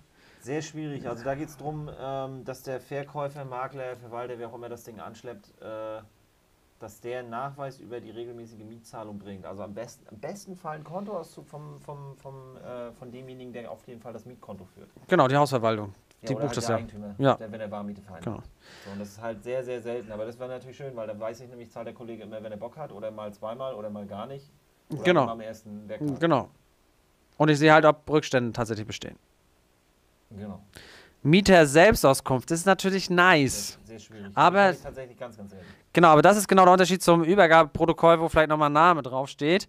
Ist ja in der Mieter Selbstauskunft, das ist ja so, ein, so eine Komplettoffenbarung. Aber ich habe das, wo habe ich das letztes gekriegt? Da stand, Und- sogar, da stand alles drin. Da stand drin, E-Mail-Adresse stand drin, wo der arbeitet, da stand alles drin. Auch hier Nettolohn und so weiter. Ja, das ist halt, das ist halt krass, aber in der Regel kriegt ihr das nicht. Ist natürlich schön, damit ihr wisst, wen lasst ihr jetzt da mit eurem Porsche fahren. Ne? Ich, ganz ehrlich, würdet ihr einen Porsche irgendjemand ausleihen? Ich meine, Porsche kostet vielleicht 120.000. Jede, ja, aber jede andere Wohnung kostet halt mehr als ein Porsche. Ja, Und ich will halt das gemietet, das ist mein Eigentum. Ich muss doch wissen, wer fährt damit. Also wer. Schlüssel? Ja, genau. Und da bin ich auch übelst kritisch. Und in der Neuvermietung steht dann vielen, äh, wir kommen ja gleich zum Verwaltervertrag, steht da drin, dass der Verwalter selbst auf eigene Faust alles machen kann. Und da sage ich, nein, stopp. Ihr müsst wissen, wahnsinnig. Also es wäre so, als würdet ihr dann euren, euren Porsche in den Verleih geben und euch würde das überhaupt nicht interessieren, wen, an wen die das da Da darf geben. jeder kommen. Jeder, der, der, der das Pedal bedienen kann, darf fahren. Genau, am besten alle hier, ähm, hier begleitetes Fahren nur, ja. Also passt da bitte drauf auf, wer da einzieht. Habt da immer, habt da wirklich immer, wie soll ich sagen, immer, immer die Hand drüber, ähm, dass da keine eigenmächtige Entscheidung getroffen werden. Telefoniert mit dem, ja, guckt euch die Unterlagen an, ja, und ähm, Verwaltung kann ja gerne das die Neuvermietung übernehmen, aber auf jeden Fall kontrolliert. genau. Da, der, der, und der Rahmen ist da sehr eng, muss man sagen, den ihr da vorgebt. Das letzte Wort habt auf jeden Fall ihr. Ja. Genau, dann den WEG-Vertrag, ähm, dass ihr auch wisst, was, was, was steht da drin, äh, welche Dienstleistungen sind mit inkludiert und das ist noch viel wichtiger beim Sondereigentum. Also ihr könnt ja, äh, es gibt jetzt, äh, wenn ihr Eigentumswohnungen kauft mit mehreren Eigentümern, gibt es halt zwei Sachen, die ihr beauftragen könnt. Einmal das Gemeinschaftseigentum, was ich vorhin gezeigt habe, hier Treppe, Dach und so weiter, die ganzen Gemeinschaftsanlagen, Außenanlagen, das WEG-Verwaltung und die vier Wände innen drin ist das Sondereigentum. Das könnt ihr beauftragen, könnt ihr auch selbst machen. Wenn ihr es beauftragt, schaut drauf auf die Leistung, weil da kann man durchaus viel abrechnen. Ne, für Mieterhöhung, für irgendeinen Brief, für irgendein komisches Abstimmungsding, also es kann sehr teuer werden. Das ist ein Leistungskatalog und da ist mir einfach wichtig, schaut da drauf, was das kostet. Und das ist auch gerade wichtig, ähm, das ist jetzt hier nicht Objektprüfung, aber das ist für den, für den wenn ihr kauft, das ist super wichtig. Äh, und das ist halt auch was, was in der Praxis schon oft schiefgegangen ist. Ähm, wenn ihr was kauft und die, die Zeit von äh, Unterschrift des Kaufvertrages bis Nutzen-Lastenwechsel, wo ihr verantwortlich seid fürs Objekt, da darf die Verwaltung nicht mehr eigenmächtig vermieten. Und das So ist ist wichtig. Prüft das, ob der Verkäufer der Verwaltung das eingeräumt hat, dass sie es darf. Weil das Schlimmste, was passieren kann, ist, ihr kauft euch ein Objekt oder ihr, holt, oder ihr interessiert euch für ein Objekt, habt die geilste Strategie, habt mit dem Mieter schon gesprochen, er wird wahrscheinlich in sechs Monaten ausziehen, äh, zu seiner Freundin, zu seinem Freund, was auch ich, was weiß ich. Und dann überlegt er sich das zwei Monate früher, während nämlich äh, die Abwicklung stattfindet und ihr kauft das Objekt, das äh, Nutzen-Lastenwechsel findet statt und ihr habt da einen frischen Kollegen drin, der da 20 Jahre wieder wohnt. Genau, schlecht vermietet. Beschissen vermietet, selbstverständlich. So, jetzt ist ja die Frage in alter Imlab-Manier, äh, wo kriegt man dieses Tool her? Es ist kostenlos, aber hoffentlich nicht umsonst. Und äh, Regie, ich weiß nicht, bist du auf dem Screen? Ja, ist er. Ja. Okay, dann gehen wir nämlich hier auf Downloads und ähm, gibt es sehr viele Pakete. Ähm, und hier im Ankauf- und Standortanalyse-Thema, wo du übrigens auch am Montag den krassen Workshop das erste Mal hältst zum Thema Genau. Standortanalyse. Montag gibt es Standardanalyse-Workshop. Äh, Es ist, ist Montag und Mittwoch sogar. Montag Teil Ja. 1, Mittwoch Teil 2. genau, also es, ich freue mich auch schon mega drauf. Jeder kriegt einen Empirica-Account, das wollte ich dir vorhin ja noch sagen, habe ich mit versprochen. Damit sie auch ich doch, wie sollen die es denn sonst machen? Achso, ja, weil die dann ihre eigene Standortanalyse durchführen Ja. können. Damit macht ihr eine Standortanalyse in Stunden anstatt in Wochen. Ähm, mega cool. Und auf jeden Fall hier in diesem Ankauf- und Standortanalyse, da äh, in diesem Paket könnt ihr euch einfach gratis dieses Tool anfordern. Ich wünsche euch damit äh, ja, viele gute Prüfmomente. Besser einen Deal nicht machen als den falschen. Und in dem Sinne, hast du jetzt noch irgendwas? Nö, jetzt kamen hier äh, noch ein, zwei Fragen.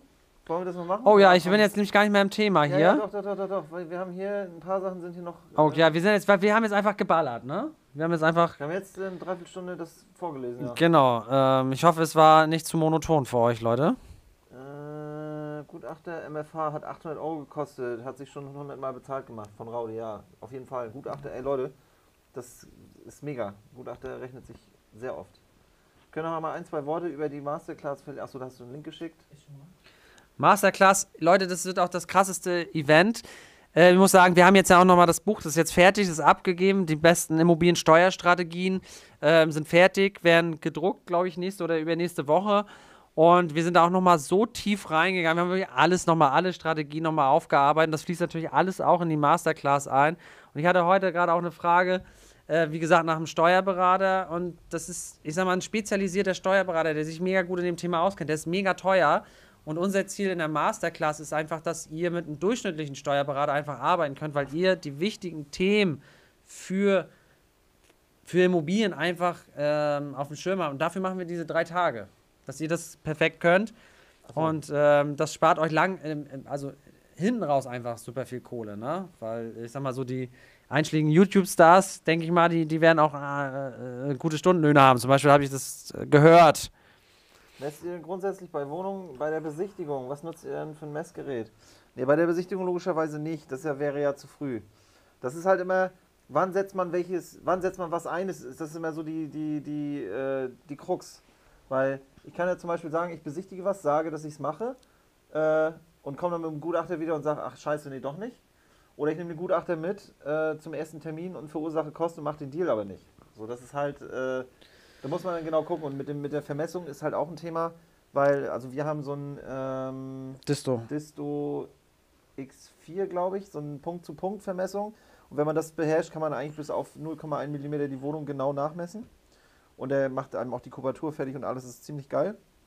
Kostet aber mit Stativ auch ein bisschen, also für den Einzel Einzelinvestor draußen, der äh, sich ein, zwei Wohnungen holt, weiß ich nicht, ob das, richt- das Richtige ist. Aber da kannst du- anderthalb, anderthalb Scheine. Ja, aber du kannst den Gutachter ja beauftragen, dass er auch einen bemaßten Grundriss erstellt. Das Genau. ist das, was, was sinnvoll ist. Und ich sag mal, bei der Erstbesichtigung könnt ihr eine Testmessung zumindest machen, Genau. wenn die Maße in der Teilungserklärung drin sind. Genau, und wenn das halt einfache Räume sind, ne? wenn das alles mit Dachschrägen ist und so weiter, ist wahrscheinlich schwierig. Ja, Da, Dachschräge. da, da sind auch Gutachter manchmal am Ende mit ihrem Latein.